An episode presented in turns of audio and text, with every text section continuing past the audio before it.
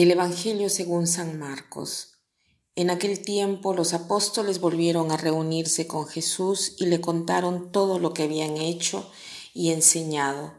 Entonces Él les dijo, vengan a mí a un lugar solitario para que descansen un poco, porque eran tantos los que iban y venían que no los dejaban, no les daban tiempo ni para comer. Hoy tenemos a los apóstoles que van donde Jesús y les cuentan todo lo que han hecho y han dicho. Esto nos dice que cuando tenemos a un amigo, queremos hacerlo participar de los hechos de nuestra vida. ¿Qué cosas hacían los apóstoles con Jesús? Así debemos hacernos nosotros en la oración hablar con Jesús, simplemente decirle lo que hacemos, lo que estamos pensando, lo que nos sucede. Esto es orar, entretenerse con el Señor, estar de corazón a corazón. Eso es orar. Y después, ¿qué cosa les dice a ellos? Vengan conmigo a un lugar solitario para que descansen un poco.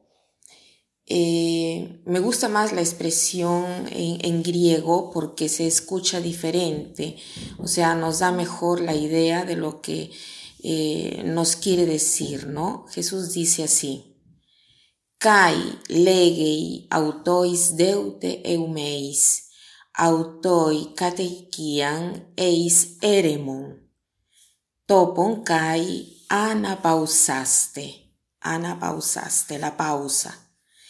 Entonces Jesús dice, vengan conmigo a un lugar solitario para que descansen un poco. O sea, Jesús nos invita a un sitio desértico para reposar con Él.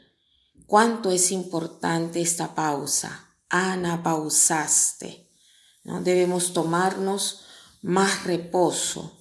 Hoy nos podríamos detener para darle más sentido a nuestra vida, para ver un poco lo que estamos haciendo, si estamos contentos con la vida que estamos haciendo, mirarla junto al Señor y hacernos preguntas, ¿no?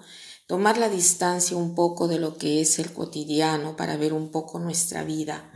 La pausa es esencial, es esencial a la música, la pausa es esencial a la vida, la pausa es esencial para un discurso, ¿no? Imagínense una música sin pausa, o un discurso sin pausa. La música sin pausa no tiene armonía.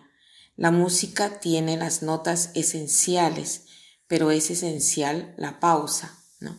Entonces la pausa hace parte de la armonía de la vida. Si no hay pausa, no hay verdadera vida. Entonces aprendamos a tener pausas para darle más sentido a la vida y no ser superficiales para ver junto al Señor quiénes somos, qué cosa estamos haciendo, qué queremos de la vida, qué cosa nos esperamos y qué cosa queremos ser con la ayuda de Dios.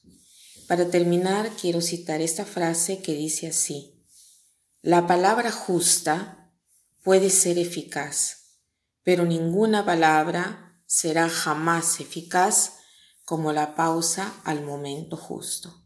Que pasen un buen día.